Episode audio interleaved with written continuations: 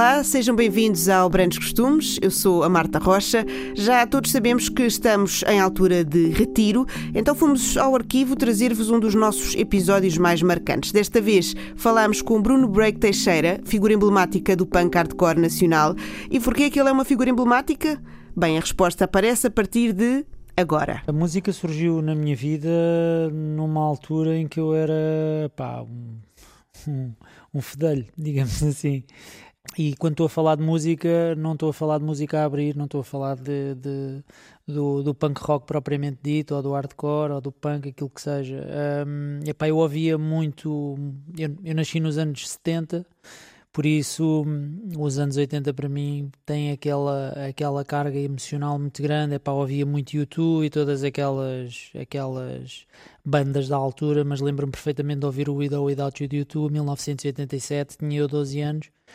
Uh, e a música surgiu aí também por influência da minha irmã, que, que tem uh, quase mais 10 anos do que eu, e, e, era uma pessoa que tinha uma cultura musical muito grande, e, e logo desde muito cedo que, que a música surgiu na minha vida. Mas mais tarde, com, com com a paixão do, do, do, futebol e com a paixão do skate, mas começando pelo futebol ali na minha rua, a maioria da malta ouvia aquilo que era aqueles clássicos dos anos 80 do heavy metal, os Iron Maiden, Halloween, Slayer, Flotsam and Jetsam, por aí fora.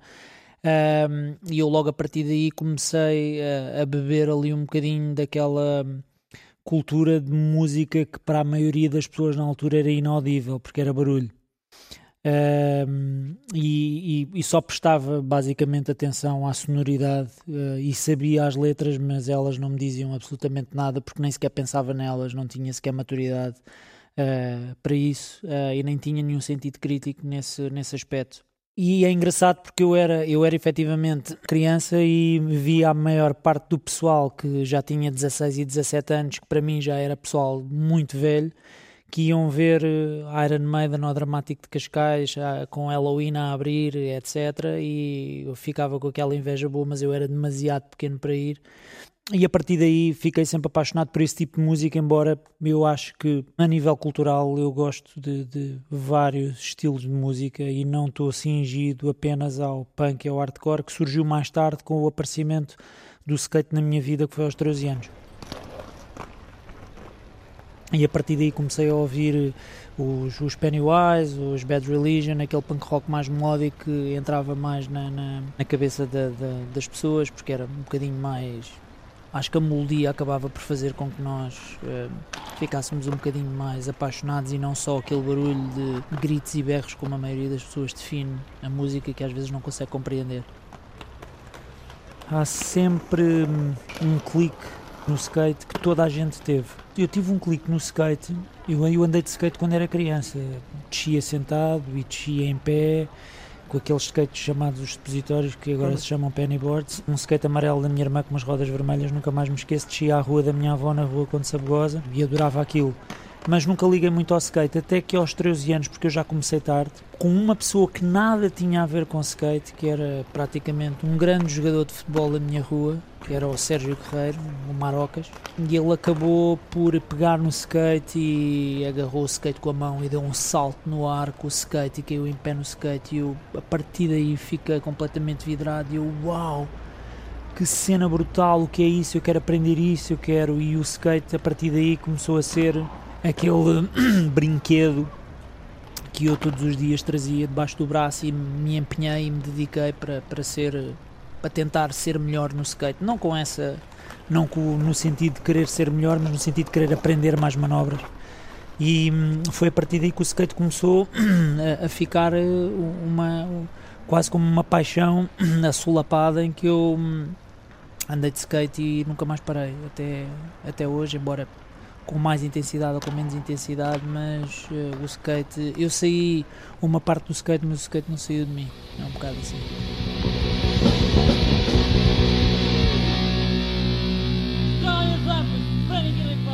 É ninguém vai parar!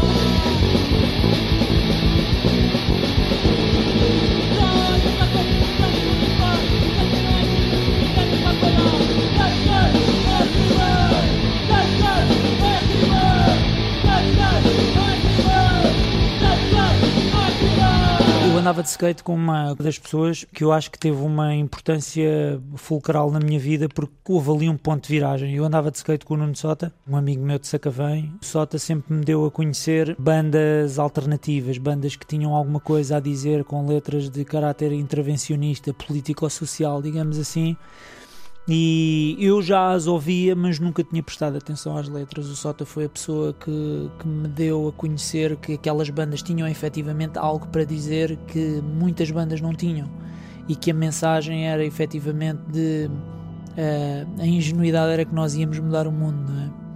Uh, e o mundo depois deu-nos uma, uma tareia e nós afinal não mudámos absolutamente nada a não ser nós próprios. Um, e, e, o Sota acabou por, por ser aquela pessoa que me deu aquele ponto de viragem, que me deu a conhecer que existe um movimento que se chama punk, ou punk hardcore, como queiras chamar, ou punk rock, whatever. Essas bandas têm efetivamente algo, algo a, a dizer e deu-me a conhecer algumas publicações uh, chamadas fanzines que nos deram a conhecer mil e uma coisas e que, transformaram a minha vida num percurso que que até hoje me sinto extremamente orgulhoso e não num sentido arrogante, no sentido de que ainda bem que assim foi, porque muitos não tiveram o contacto e não lhes deram o clique como, de, como, como aconteceu comigo e eu fiz escolhas que ainda hoje as mantenho e que, que me sinto extremamente confortável uh, com elas.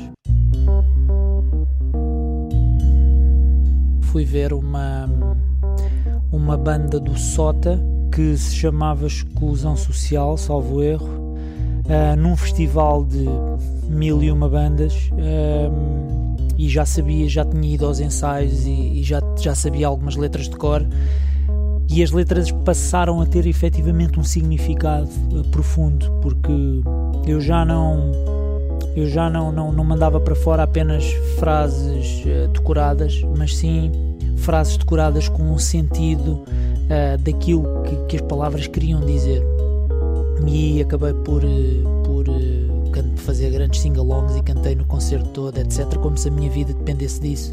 E a partir daí, um concerto puxou um concerto, e foi, foi a partir daí que depois, acho que o segundo concerto que eu fui foi x com Human Beings no Johnny Guitar, foi assim qualquer coisa de, de estrondoso, porque para um miúdo que tem 19 anos e que procura algo, entre aspas, para se agarrar e encontra um movimento de, de, de, pessoal que tem objetivos positivos na vida e que quer efetivamente fazer o bem por, um, por uma causa maior, digamos assim, é algo que tu te ficas romanticamente apaixonado por e queres fazer parte daquele movimento e sentes que estás a fazer uma verdadeira diferença no mundo e em ti mesmo.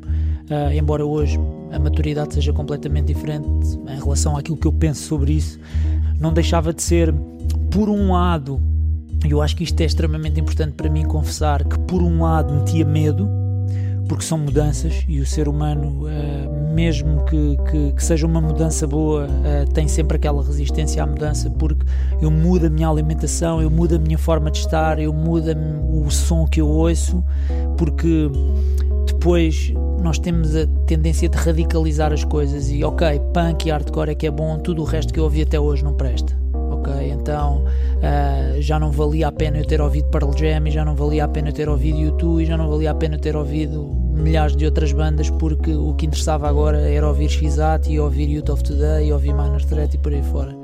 E, e, hoje em dia eu acho que naturalmente é completamente ridículo, mas fazia parte do, do crescimento e, da, e um bocado da arrogância eu acho que não voluntária, mas é aquela vontade de achar que, ok, eu agora descobri isto e isto é o melhor do mundo e tudo o resto está errado. Nós achamos sempre que levantamos uma bandeira e que aquela bandeira é a verdade absoluta acerca de tudo aquilo que nós conhecemos da vida e não temos absolutamente maturidade nenhuma, apenas temos é um desejo fervoroso de querer fazer a diferença em alguma coisa e agarramos-nos a uma causa e lutamos por essa causa como se ela fosse maior do que todas as outras que milhares de pessoas lutam todos os dias.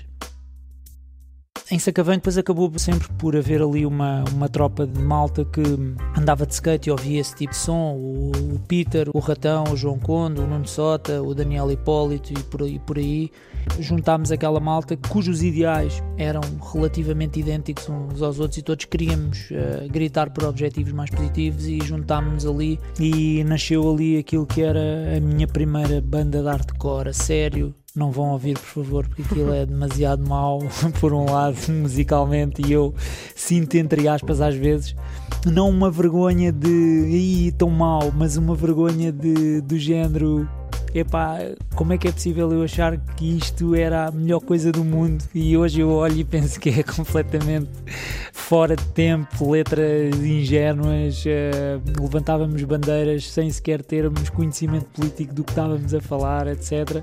Por um lado, muito engraçado, como tu dizes bem, faz parte da adolescência. Por outro lado, pensar que como é que é possível tu achares que isto tem alguma importância na, no, no, no panorama mundial de milhares de problemas que existem no mundo muito engraçado. Sons diferentes é o que vamos ver e ouvir a seguir. A nossa banda chama-se Força Interior. Como é que vocês se juntaram? Um, portanto, uh, antes existia outra banda com outro nome, só que depois houve umas certas divergências em relação ao tipo de som que se queria seguir e nós uh, pronto, introduzimos outros elementos, porque visto alguns terem saído, introduzimos outros elementos, mudámos também um bocado o tipo de som que, estava, que se estava a querer fazer e surgiram os Força Interior, somos um grupo de amigos que pronto, tentamos em certa parte lutar pelos direitos dos animais. Como é que vocês classificam o vosso som neste momento? Uh, classificamos o nosso som como um hardcore positivo. E o que é que eu quero dizer com isto? Um hardcore positivo, uh, nós somos uma banda straight edge, que straight edge quer dizer uma juventude livre de drogas, sem álcool, sem sem tabaco, sem drogas, uh, qualquer tipo de drogas, uh, para termos um bocado mais controle sobre as nossas ações e estarmos uh, de mente alerta para todo o tipo de situações que possam surgir. E classificamos também a nossa banda, visto sermos todos vegetarianos, um, em pronto, um, lutar pelos direitos dos animais, visto que, que há coisas que, que talvez em certa parte os média não, não, não divulgam e não, não chegam ao, ao ênfase da questão. Sem feito espetáculo, qual é o vosso contato com o espetáculo? Uh, pronto, uh, em relação à divulgação de, de espetáculos hardcore, é um bocado difícil porque temos um número limitado de, de salas porque nem toda a gente aceita espetáculos hardcore, julgam que além de ser uma cena de putos é só violência e nós apelamos à não violência porque muita gente pensa que o hardcore é ir para uma roda e andar tudo ao pontapé, que é coisa que não é certeza. Toda a gente pode se divertir. Mas foi aí que foi em Sacavém que nasceu aquilo que eu considero que foi um núcleo duro do hardcore e do punk e que, engraçado, três ou quatro pessoas se mantiveram até hoje mais ou menos dentro dos mesmos valores e ainda hoje uh, se mantêm a levantar essas bandeiras porque as pessoas se identificam com elas para o seu dia a dia.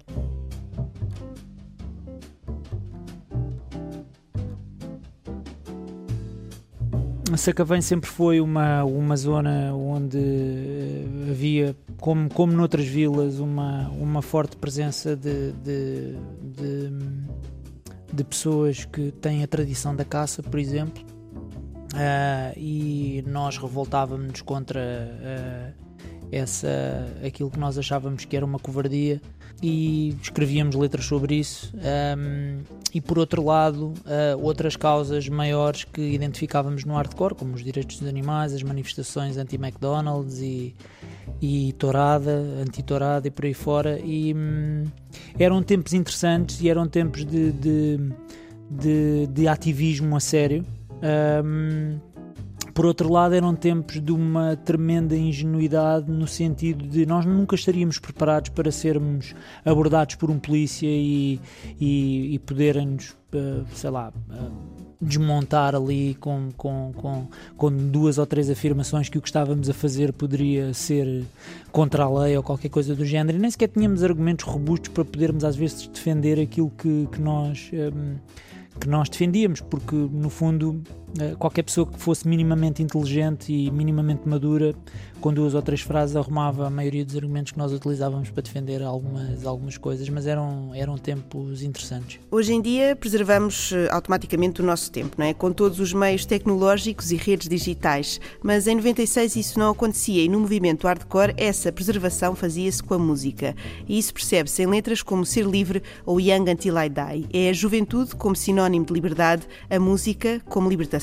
A letra ao Ser Livre foi até com base naquilo que eu considerava que o pai do Daniel, que era o baterista de Força Interior, lhe fazia, porque o pai do Daniel era uma pessoa extremamente rígida, obrigava o Daniel a ser tudo aquilo que o Daniel não queria ser. O Daniel era completamente, estava completamente fora de passo em casa e o pai obrigava-o a, a, não ter a alimentação que o Daniel queria ter, quando o Daniel queria ser vegetariano, o pai obrigava-o a, a, ter uma alimentação omnívora. O pai do Daniel não gostava que ele tivesse bandas, o pai do Daniel gostava que ele se comportasse de uma determinada maneira e eu como sempre fui uma pessoa que tive um, um extremo apoio do, do, dos meus pais, senti que tinha que escrever uma letra que identificasse o Daniel, mas milhares de ou centenas de, de, de malta que de pessoas que, que, que, nos rodeavam e que provavelmente poderiam passar pelo mesmo e depois efetivamente andar de skate e pertencer ao hardcore porque era efetivamente aquilo que era o espírito jovem.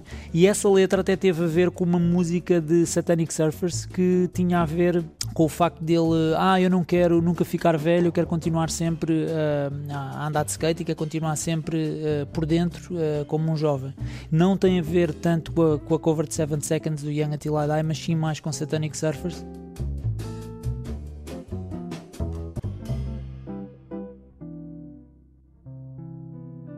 Os Força Interior eh, duraram um ano, dois anos. Eu acho que no final do segundo concerto o que nos aconteceu foi que começámos com a, com a, com a introdução do, do Bruno Pires na banda, começámos a ter eh, algumas letras em inglês com um nome em português.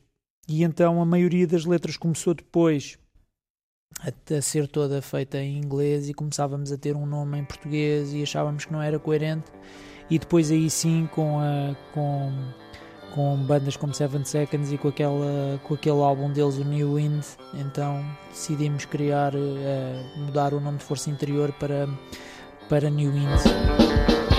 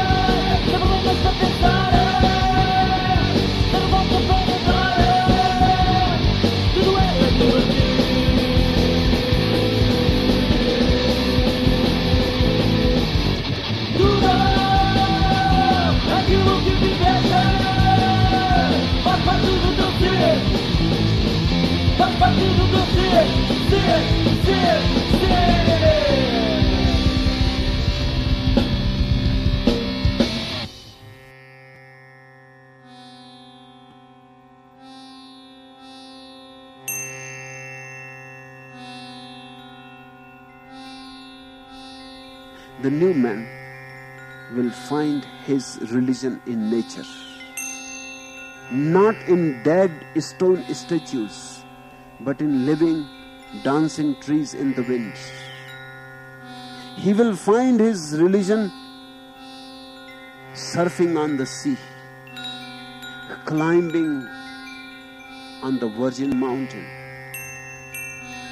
The new man will be able to live and able to love and his here now is going to be so beautiful. Why he should be worried about tomorrow? His concern will not be having more, his concern will be being more. Another very important distinction to be remembered. His concern will be being more, not having more. Having more is just a substitute for being more. You have more money, you think you are more. You have more power, you think you are more. Deep down, you remain the same beggar. Alexander dies empty handed as much as any beggar. Being more is a totally different dimension. Being more means getting in touch with our reality. The new man will not be a tale told by an idiot, but will be a poetry sung out of wholeness, will be a dance of immense joy for God's gift of life and being, for the flowers and the trees and the birds and the sun and the sand and the sea. The new man will not look somewhere far away for God. He will look here close by. Now will be his only time. Here will be his only space. Entre força interior e logo no início, eu- talvez paralelamente à força interior, eu, o Bruno e o Sota tentámos fazer uma banda que se chamava Young Blood. E era uma banda em que o Bruno já tinha feito não sei quantas músicas com letras super eh, bem escritas e a rimarem com assuntos específicos. Eh, cada tema tinha um tema sobre ecologia, um tema sobre racismo, um tema sobre homofobia, um tema sobre eh, whatever, o que fosse, um tema sobre vegetarianismo por aí fora, um tema, um tema sobre, sobre eh, incêndios e, e as florestas tropicais e por aí fora. E hum, a questão era: o Bruno tocava guitarra, o Sota queria cantar, que não tinha jeito nenhum para cantar melódico porque a voz do Sota era super grossa. Eu queria tocar bateria, não sabia sequer tocar bateria e nós tentámos fazer uma banda que não deu em nada porque era horrível ouvir aquilo, porque não, não havia coordenação, não havia. Tudo aquilo que não tu- tudo aquilo pelo qual nós estávamos apaixonados e idealizávamos, na prática não era nada daquilo, porque eu não sabia tocar, o Sota não sabia cantar e o Bruno sabia tocar o básico da guitarra.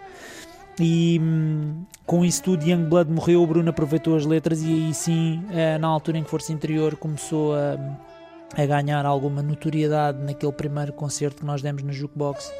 Uh, começámos a ter então umas letras em inglês e mudámos então o nome para, para New Winds. E é engraçado que quando eu conheci o Bruno, conheci-o num concerto exato e o Bruno, num concerto a seguir àquele em que nós nos conhecemos, estava a entregar uns flyers, porque o Bruno também era do skate, e estava a entregar uns flyers que dizia SWAT, SWAT, Skaters with Attitude. E eu achei que aquilo era mesmo a minha praia. E há skaters with attitude, porque um skater tem que ter atitude. E a atitude não é a atitude de te intoxicares ou a atitude de mandares papéis para o chão. É uma atitude positiva, política, poderosa, para que te possas distanciar daquilo que é a sociedade. E então eu apoiei a causa a 100% e a distribuir flyers nos concertos. Muito engraçado, como se aquilo fosse efetivamente a coisa mais espetacular e jamais inventada pelo Mais revolucionário. mais revolucionária possível. Terá sido esta a era de ouro? Honestamente, acho que não. Acho que era a era de ouro no sentido da, da, da afluência de pessoas a irem aos concertos, a nível da qualidade de, de, de um concerto, daquilo, daquilo que pelo menos que eu vejo como um concerto de hardcore não tinha qualidade nenhuma. Aquilo. eh, qualidade nenhuma no sentido. Acho que é importante explicar isto. ti- tinha qualidade sonora, porque toda a gente tocava extremamente bem, eh, e nomeadamente os X-Atos já tinham letras e músicas eh, muito, muito boas que mudaram a vida a centenas, se não a milhares de pessoas. E eu sou uma delas, eu tenho que, tenho que admitir isso sem, sem, sem qualquer constrangimento, porque mudou mesmo a minha vida e a forma de, de olhar. E tive o privilégio de, de, de cantar muitas vezes em palco com, com X-Ato. Uh, mas no fundo a era de ouro era pela afluência de gente num concerto. Agora, a nível de qualidade, de, pelo menos agora que eu estou mais velho, sinto que estou um bocado mais requintado e se calhar achava que, ok, tudo aquilo que eu disse até podia fazer sentido, mas eu podia ter dito tão melhor. Mas na altura, se calhar, eu disse da melhor forma que conseguia para a maturidade que tinha e para o conhecimento que tinha daquela causa. Hoje em dia falaria, se calhar, de uma forma completamente diferente. Mas para aquela altura havia uma coisa que era extremamente positiva, que era havia muitas fanzines, toda a gente comunicava, toda a gente sabia um pouco de diversos assuntos porque não faltava informação. Agora, é engraçado que esta era digital veio trazer uma coisa que a maioria de nós na altura não sabíamos. Esta era digital veio trazer aquilo que é conhecer as pessoas verdadeiramente e as ideias delas porque tu tens uma página onde expões os teus gostos musicais, as tuas opiniões sobre isto, os comentários que tu fazes a relação a qualquer coisa, que era uma coisa que tu não conhecias das pessoas. Tu conhecias as pessoas, mas não conhecias as pessoas a um nível profundo para perceberes qual é a tua opinião sobre o aborto, qual é a tua opinião sobre a Palestina, qual é a tua opinião sobre o vegetarianismo, qual é a tua opinião sobre um qualquer assunto.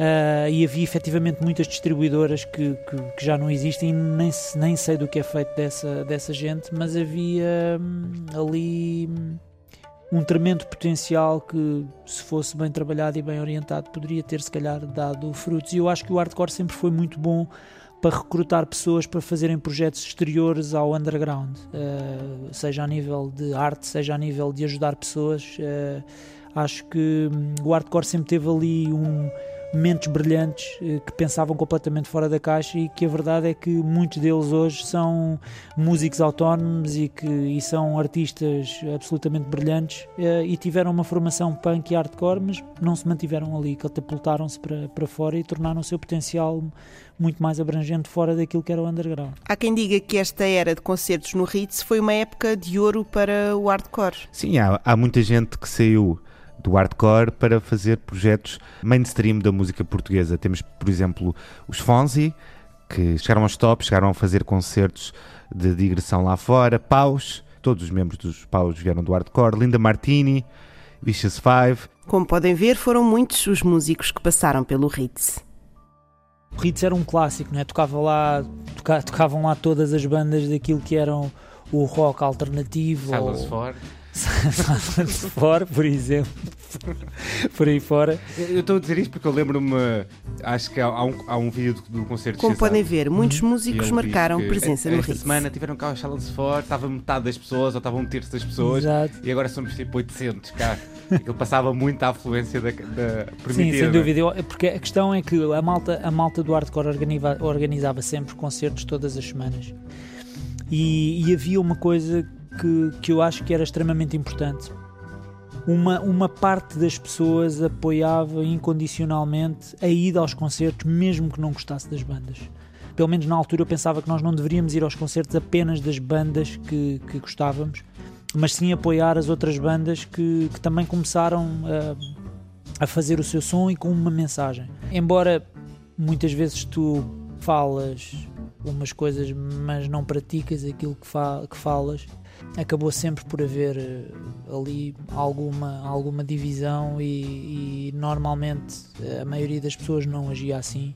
Uma parte sim, eu acho que eram os mais aguerridos do hardcore, ou aquele, aqueles que queriam viver aquilo que apregoavam, tentavam ser coerentes com essa parte, mas a maioria das pessoas ia só ver as bandas que queria, nomeadamente, sei lá, Fonzi, New Indies, X-Ato, Caminhoneta do Lixo, 31, por aí fora uh, entre outras bandas que surgiram, e havia muitas bandas, havia muitas bandas e muita gente a querer fazer som, mas chegámos a uma altura em que a maioria das pessoas estava mais preocupada com pormenores técnicos do que, acho eu, algum conteúdo que pudesse levar alguém para casa a pensar sobre um assunto que nunca teriam pensado na vida.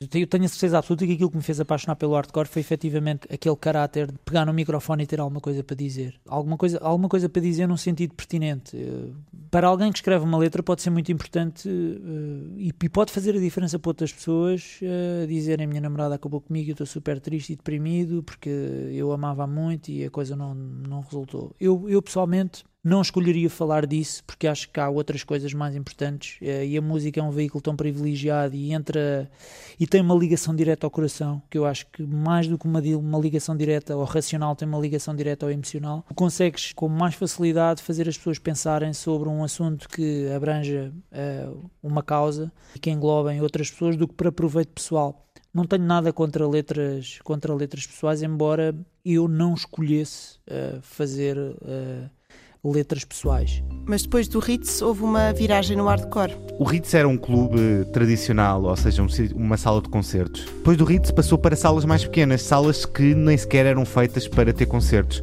ou pelo menos para ter concertos da mesma dimensão que havia no Ritz, que eram cerca de 800 pessoas. Temos clubes que eram associações, associações de bairro, clubes recreativos e também casas ocupadas. O hardcore volta a ser underground e acaba por se tornar mais fechado, mais elitista. É, eu acho que houve ali, eu, eu, eu, eu acho que esse ponto de viragem uh, filtrou efetivamente quem é que estava mesmo ali para encaixar ou estava mesmo ali com amor àquilo. Porque eu acho que quando tu tens 18 anos é, é fácil tu, tu encaixares em alguma coisa quando começas a ter 25 eh, e 30 é que começas a ver efetivamente se é por ali que tu queres ir ou se tu estiveste ali apenas como uma fase da tua vida e que aquilo foi só efetivamente uma, uma coisa para passear. Uh, e não digo isto num sentido crítico, digo isto porque, porque vi vários exemplos assim, não tenho absolutamente nada contra ninguém, cada um tem, as, tem as suas batalhas e os seus demónios e segue o seu caminho. Acho que houve ali uma, uma viragem que separou a malta que ia sempre ao hit e a malta que depois do hit se desaparecer, desapareceram também. E ias comprar a indumentária do hardcore à Point Blank, à Ataque Sonoro e à Experimental Distro e por aí fora e acabavas por... Hum, era, era consumias um bocadinho o hardcore com projetos pequeninos. A internet veio e veio a era da informação e tu abriste o horizonte e começaste efetivamente a, a ter menos pessoas a fazerem as coisas porque a informação era mais fácil e porque no fundo até já havia a crítica, fizeste um zine, mas porque tiraste tudo da internet e puseste em papel? E havia, havia até pessoas que diziam efetivamente isso, mas houve pessoas como o Sota que se manteve bastante íntegro em relação aos assuntos e aos aperiódicos que ele lançava, como a sua fanzine, o Spirit of Youth, e eram. Estou aqui numa. Down Memory Lane, muito engraçado. Uh, ainda me lembro do nome das fanzines, etc. Mas sim, com o aparecimento da, da Casa Ocupada, já estávamos numa era em que o acesso ao hardcore era completamente diferente que eu acho que fez perder muito, uh, hoje em dia então, nem se fala, mas acho que se fez perder muito aquele espírito do enviar a carta ao amigo que não conhecias de lado nenhum, mas escrevias-lhe porque simplesmente tinhas gostado do concerto e escrevias-lhe uma carta, porque era comum no hardcore fazeres isso. Hoje em dia ninguém envia cartas a ninguém, hoje em dia envias um postal eletrónico e já naquela altura isso já se tinha, já se tinha começado a perder. E muita gente começou a consumir o hardcore e a viver o hardcore através da internet.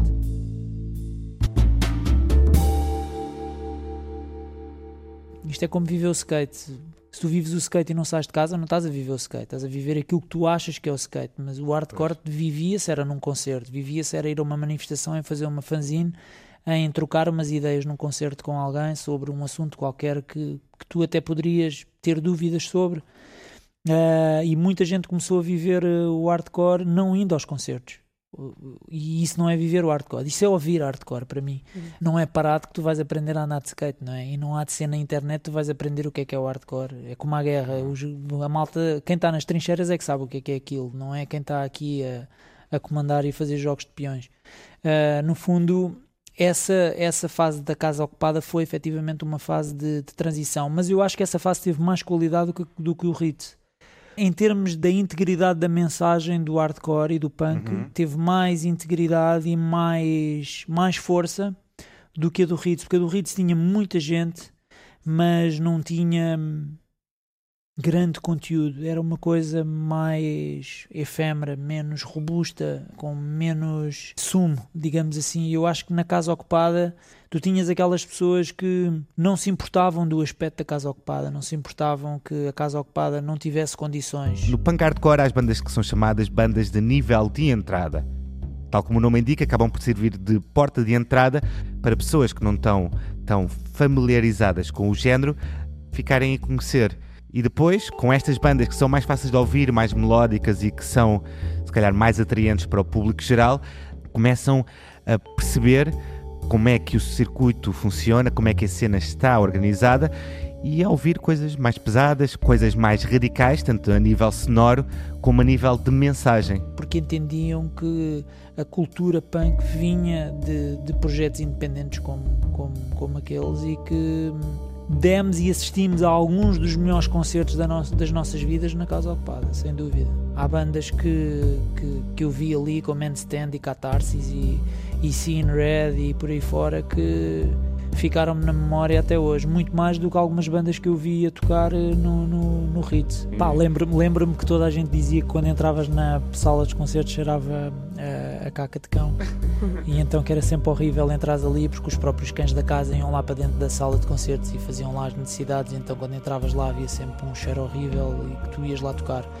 Eh, um dos melhores concertos em que eu vi o Kim de Paus. eh, ehm, foi num concerto de Timex em que meteram uma bicicleta pasteleira em cima do palco e o gajo meteu-se em cima da pasteleira e mostrou para o público num espaço que era completamente pequeno para aí do tamanho desta sala onde nós estamos.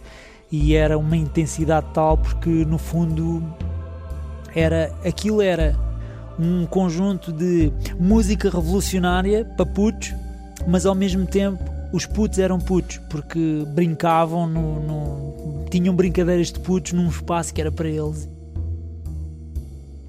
nós, nós antes de lançarmos o segundo disco, lançámos uma demo tape que criou aí um, um burburinho brutal, porque o Bruno estava muito envolvido em questões da casa ocupada e lançou um booklet efetivamente sobre straight edge como um, quase como um, uma manifestação política sobre aquilo que era o straight edge. E embora a maioria das coisas eh, hoje em dia que foram lá ditas não, não, não nós não nos identificamos com elas, na altura aquilo fazia sentido para nós e, e foi mesmo para colocar o dedo, o dedo na ferida. Porque no fundo o que o Bruno na altura quis, eh, e em nome de New Inns, com a concordância de New Inns, dizer era que se vocês querem ser uma ameaça ao sistema, vocês não podem consumir, eh, ou pelo menos não devem consumir os produtos que o próprio sistema cria para alienar as pessoas, ok? Drogas e álcool não é efetivamente uma rebelião.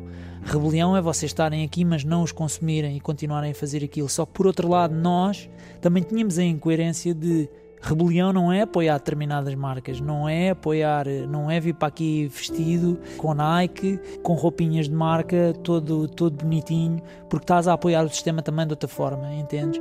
Por outro lado, o, o manifesto político edge que o Bruno escreveu e que nós concordámos e que New Inns abraçou e levantou a bandeira era um, um- um manifesto de straight edge que nunca ninguém tinha feito daquela forma que tocava na ferida de porquê straight edge, ok? Que, que, que não era apenas uma, uma batalha do não beber e não fumar e não tomar drogas e não ter sexo promíscuo e aquilo que fosse, era efetivamente uma declaração de, do porquê de não fazer isso. Porque é que, o que é que as drogas implicam para uma, para uma família indígena? O que é que, as, o, o, o que é que fumares uma ganza implica para o, para o tráfico? E quantas crianças tu perdes para o tráfico apenas para dar dois bafos numa ganza e ficares maluco e alienaste da realidade? E esse, esse, esse manifesto político teve um impacto brutal que colocou New Inns hum, numa situação muito delicada porque os- a malta da casa ocupada odiava New Inns por isso. Nós fomos demasiado duros na- nas palavras que, que colocámos no manifesto político e criámos ali uma, uma situação que hum, quase que enterrámos a banda por defendermos tão aguerridamente aquilo que era a nossa filosofia, radicalizámos-nos demasiado. Que eu acho que os movimentos alternativos têm essa tendência, radicalizam-se demasiado quando não conseguem encontrar, eh, se calhar, um meio termo para. Ou um inimigo comum, não é? É, sem dúvida.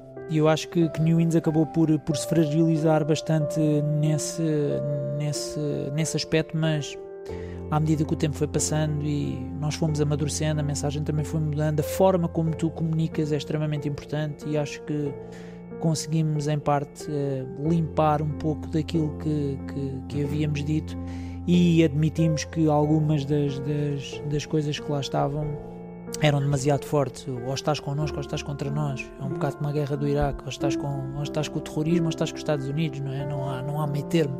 Que é um bocado a, a forma de fazer política, não é? Que tu não podes estar no meio, não podes ser isento, tens que defender. Ninguém é neutro num comboio em movimento, sabes? Tipo. E isso foi, foi duro e, e, e pagámos um, um preço por isso, porque eu acho que houve muita gente que também estava que gostava de New Indies e que não, e que não era straight edge e que não era vegetariano e que viu em New Indies uma coisa que, que deixou de ver em New Indies uma coisa positiva, passou a ver em New Indies uma tentativa de evangelização de que todos têm que ser iguais e que se não és igual a nós então é porque não tens características que, que valham a pena andares aqui que é uma coisa completamente estúpida, não é? Porque o ser humano envolve desenvolve-se efetivamente com a diferença dos outros e que as pessoas não se medem só pelas ideologias que têm, como é óbvio. Faltavam 20 anos em cima para a gente se aperceber disso.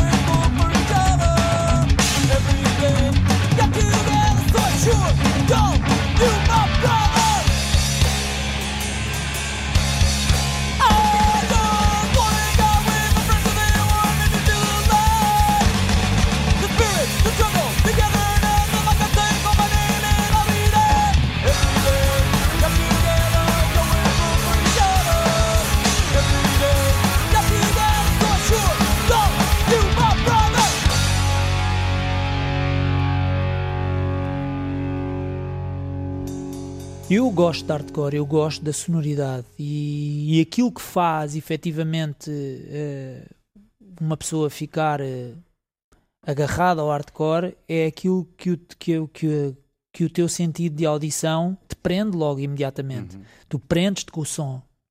Não te prendes porque ah, eu não gosto do som, mas a letra é muito fixe, então eu vou, eu adoro isto. Uh, embora existam casos assim, havia pessoal que não gostava de hardcore, mas gostava da mensagem e aos concertos por isso. Agora, o que faz efetivamente e o que me fez efetivamente agarrar-me àquilo foi este som é muito bom. Uh, e além disso, tem esta parte uh, educativa nas letras que, que me faz prender.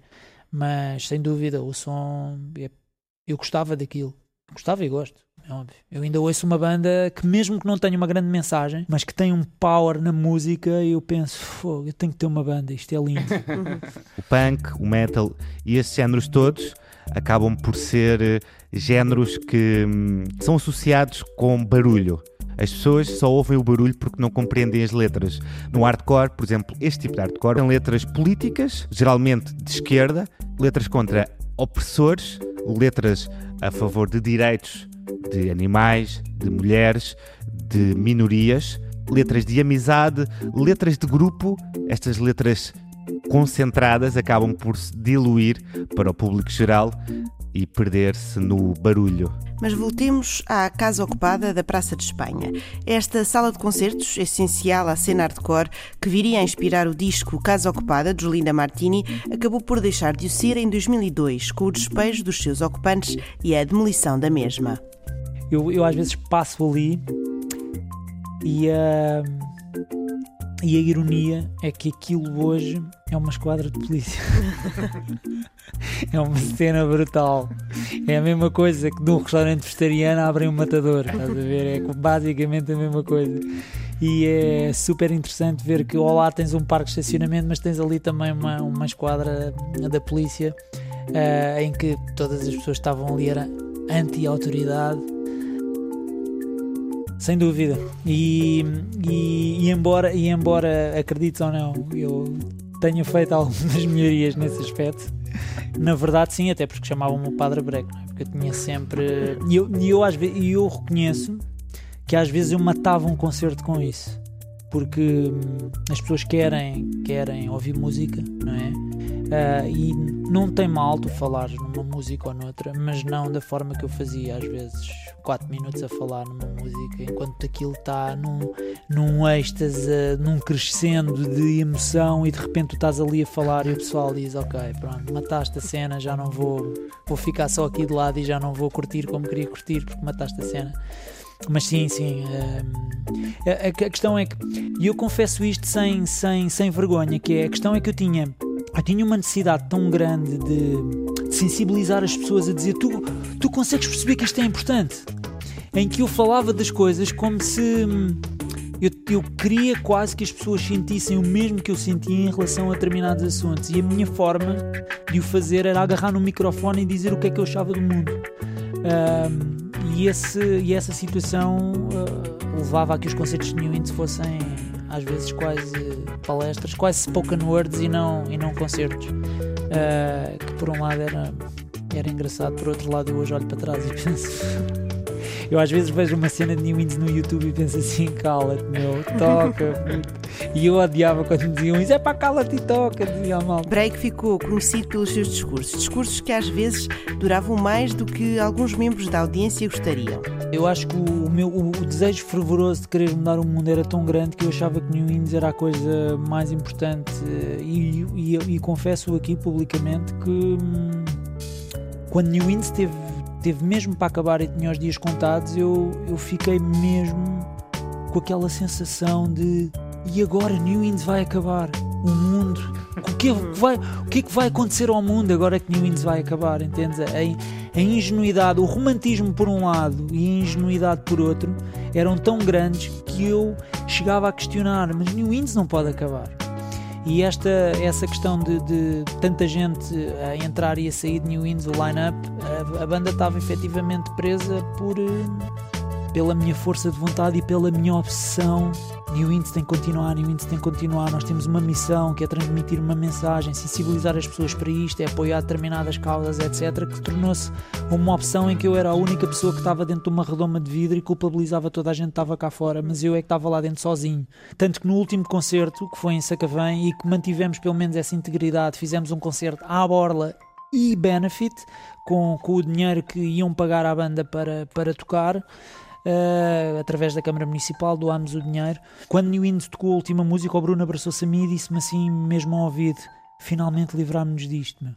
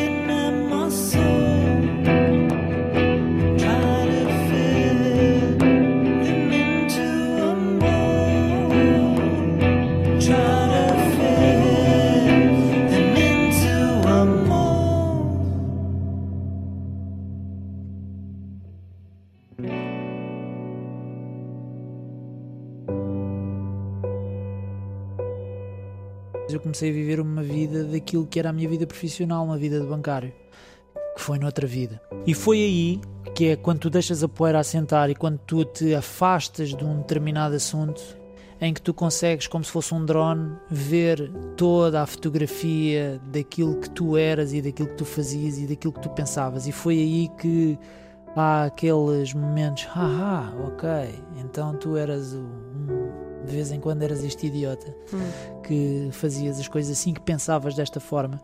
E foi, foi quando eu me afastei, quando as bandas eh, acabaram e eu me afastei, eh, entre aspas, do, do- dos concertos e, e de tudo isso, que eu me comecei a perceber da quantidade de coisas que eu achava que, que eu fazia bem ou da quantidade de coisas que eu achava que eram as mais importantes do mundo para lhes re- retirar toda a importância, porque na verdade a minha perspectiva tinha mudado sobre ao analisar essas coisas. E foi um momento, foram momentos em que eu pensei, ok, isto também significa que o tempo passou e tu amadureceste e, e, e até, e até fortificas um pouco a forma de pensares em relação aos assuntos, porque é importante tu veres as coisas sob uma nova luz e uma nova perspectiva. Faz este ano 5 anos que eu mudei a minha vida radicalmente, ou seja, eu deixei de viver de frases bonitas e letras espetaculares e passei a praticá-las. Ah, e foi numa altura em que eu estava extremamente saturado da, da minha vida e até porque tenho que confessar isto, ah, ah, não que eu não tenha confessado a muita gente, mas tenho que confessar para pessoas com quem eu não costumo falar, que é eu sempre tive um sentimento de culpa grande por ter uma banda de hardcore e por um lado estar a trabalhar naquilo que é a- provavelmente uma das maiores indústrias predatórias do universo, que é a indústria bancária, não é? E como é que eu tinha uma banda de hardcore que, que era contra tudo isso e eu todos os dias trabalhava para. Era quase como. Ok, ou seja, tu queres ter o melhor dos dois mundos, tu queres ganhar um salário de bancário e ao mesmo tempo és contra um sistema. Certo, queres ter, que tu, tu queres ter conforto, tu queres estar, tu, tu queres te manifestar contra esse conforto, mas não queres abdicar dele. Eu estava numa altura em que eu quase incendiava pessoas só de olhar para elas, ok? Tal era o, tal era o, o stress de trabalho em que qualquer opinião ou qualquer contrariedade num e-mail eu desejava que a pessoa, sei lá, ficasse com uma diarreia durante 15 dias seguidos eh, e, que não, e que não pudesse ir à casa de banho. Ahm, e, e efetivamente eh, algo estava tremendamente errado comigo, não era? Ahm, até que o banco onde eu estava, que era um, um banco inglês, ahm, começou a fazer uma retirada da sua operação em Portugal. E começou a fazer uma oferta a todos os empregados que se eles saíssem numa determinada altura tinham determinadas condições e se saíssem um bocadinho mais tarde tinham outras condições naturalmente menos apelativas e por aí fora.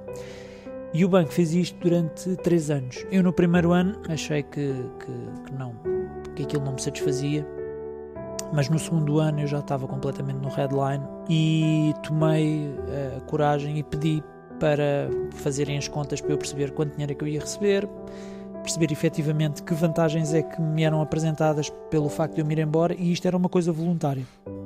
O engraçado é que hum, a questão da segurança e do medo do ser humano que nos vai acompanhar a vida toda para milhares de coisas é uma é uma é, um, é, é quase um paradoxo porque a liberdade está do outro lado do medo, não é? Quando tu enfrentas o medo, tu consegues efetivamente perceber que o medo não é mais do que um amigo que tu tens que respeitar e conversar com, porque ele no fundo não te vai fazer mal nenhum. Uh, vai-te acompanhar sempre e tu não te podes diminuir perante ele tens é que o respeitar e manter, às vezes, até algumas conversas, mesmo no sentido lato de, de falares mesmo com, com aquilo que é uma personagem do medo. Uh, e eu, na altura, uh, pedi para fazer as contas e o medo apoderou-se de mim e eu comecei automaticamente a enviar currículos para Carris, para o Metro, para a Vodafone, para, para, para a PT, para outros bancos, para etc. E até que numa conversa com uma amiga minha, ela estava-me a dizer: É pá, estive a falar com o meu marido, etc. O marido estava-me a dizer: Então, mas tu vais-te embora do banco e já estás a disparar currículos para todo o lado, afinal, o que é que tu queres fazer? Tu queres só sair dali e ir para o outro lado. E aquilo deu-me aqui um clique e eu pensei assim: Ok, eu estou a querer mudar apenas uma embalagem para ir para outra, porque no fundo eu vou encontrar alguns problemas idênticos aos que existem aqui. Não vai demorar muito tempo até eu estar saturado, porque vou estar encafuado no escritório das 9 às 6 a, a desejar não estar ali e a achar que, que eu tenho um potencial muito maior para fazer outra coisa qualquer, mas não aquilo, porque aquele lugar efetivamente pode ser um, podia ser um lugar, mas não era para mim. Era, uhum. pertencia a outra pessoa qualquer, mas não para mim. Foi quando pedi para fazer as contas, em que decidi que efetivamente me ia embora, e, não, e, e digo isto sem qualquer receio, porque uh, quando uh, decidi que ia embora não tinha uma variável na equação que é eu não tenho filhos e tudo aquilo que eu decidir, a responsabilidade é somente minha e não vai afetar terceiros. Uh, isso facilita imenso uma decisão dessas. Embora eu acho que isso não possa servir de desculpa para as pessoas não mudarem de vida, mas uh, cada um tem as suas razões. Uh, eu acabei por, por chegar a essa, a essa conclusão em que, ok, vou pedir para fazer as contas, os números eram simpáticos e eu pensei, ok, fazendo aqui umas contas assim por alto, eu consigo me aguentar provavelmente dois anos sem, se não encontrar nada para fazer. E é, e é exatamente nesta perspectiva que eu imagino as coisas assim. Quando eu assinei os papéis e já não havia volta a dar, aquilo parecia um jogo de computador em que tu chegas ao final do nível, abre-se uma cortina e tu tens um horizonte brutal de coisas para explorar. Ou seja, neste momento eu não posso dar a volta, então tu tens que ir à procura de tudo isto que tens à tua frente e tens que, tens que tentar uh, encontrar alguma coisa. E foi aí, entre a minha data de assinatura e a minha data de saída, porque o meu chefe uh, perguntou-me se eu queria ficar mais seis meses. Como eu já tinha assinado os papéis para mim, era tranquilo. Uh, ou seja, eu já tinha garantido que me ia embora, já tinha garantido que ia receber aquele dinheiro e já tinha garantido que, ok, podes-me pedir o que tu quiseres, que eu agora já sei que me vou embora e não há problema nenhum, que eu já não me chatei. E foi nesse período de reflexão em que eu me lembrei, ok, e o skate que te acompanhou durante esta vida toda, por que não dares aulas de skate? Perguntei a um amigo meu, Diogo Osório, o que é que ele achava da ideia, se, eu, se ele achava que eu tinha perfil e maturidade para isso, e ele achou que sim. Ajudou-me bastante em relação a estruturar as aulas, etc. E eu comecei a trabalhar ainda na banca, mas já a planear tudo e mais alguma coisa a nível de publicidade, estruturar as aulas, ver uh, seguros para os miúdos, uh, uh, pôr publicidade no meu carro, fazer as fichas de presença nas aulas, autocolantes, merchandising por aí fora e comecei a trabalhar nisso. Ou seja, quando saí da banca eu tinha uma estrutura já completamente formada para me poder e então dedicar ao negócio próprio. Agora, isto é importante também para, para partilhar que um negócio não amadurece uh, logo num primeiro mês, nem num segundo, nem num terceiro. E as coisas só acontecem quando tu as começas a fazer. Uh, e ficar em casa uh, sentado no sofá as oportunidades não vão cair no colo, tu tens que ir à procura delas. Quer dizer, se cair no colo é pai de uma pessoa num bilhão é porque devem ter pais extremamente influentes conseguem mexer os cordelinhos para eles terem as vidas que querem. Mas para mim era efetivamente essa questão de, de, ok, tens que batalhar. É engraçado que o meu primeiro aluno foi o filho de um dos meus melhores amigos de infância e que me levou a pensar, engraçado, como é que eu hoje dou aulas a malta que eram eu dou aulas aos filhos de malta que eram os meus melhores amigos de infância. Alguns deles andaram de skate comigo quando, quando, quando eu era puto. E a coisa foi-se foi -se dando por aí, epá, e hoje tenho. Faço, faço o que gosto, efetivamente, eh, sempre ligado ao skate. E tento da, da mesma forma transmitir alguns valores que eu acho que são importantes para os, para os miúdos, porque eu acho que a vida é muito como o skate. É, tentas, cais, tens que voltar a levantar e tens que voltar a tentar outra vez e assim sucessivamente em tudo na vida. Eu acho que o skate tem essa analogia que eu acho que é extremamente importante. É, é interessante para mim reconhecer que todos os anos que eu passei na banca me deram toda a formação necessária para eu falar com pais, para eu falar com empresas, para eu falar com, com, com, em situações que às vezes são mais complicadas e que me deram essa maturidade e esse arcabouço ou essa eloquência para eu poder uh, às vezes transmitir e vender aquilo que é o meu trabalho. E eu sempre considerei que eu era um péssimo vendedor, hum. até um dia vender alguém que eu acredito piamente que é o skate. Porque se tu me pedis para vender esta esferográfica, não te sei vender, mas se me pedis para eu te vender uma aula de skate, eu consigo-te, se calhar, arranjar argumento e tu sentes a paixão nas minhas palavras em relação àquilo que eu quero vender, porque é efetivamente aquilo que eu respiro todos os dias. E sinto-me uma pessoa extremamente abençoada por isso e por todo o meu percurso. Mesmo que eu tenha penado durante 18 anos em três bancos portugueses, ou dois portugueses e um inglês, tudo, tudo isso me deu a formação necessária para que eu hoje consiga ter a maturidade suficiente para lidar com, com, com N situações e fazer efetivamente o que gosto. Passei de um extremo daquilo que é uma, uma indústria que é extremamente predatória e extremamente violenta para um negócio próprio que não tem nada a ver. É que eu não passei de uma, de um, de um, da banca para uma seguradora, eu não passei de, da banca para uma farmacêutica, eu passei de, da banca para professor de skate. Não há maior extremo do que isto. E é efetivamente isso. É, é lá está o extremo novamente entre uma coisa e a outra outra e todos os dias eu sinto-me tremendamente abençoado por aquilo que, que faço. E eu acho que toda a gente, e digo isto mesmo de coração aberto, toda a gente no mundo devia ter pelo menos uma oportunidade na vida para poder escolher fazerem aquilo que querem.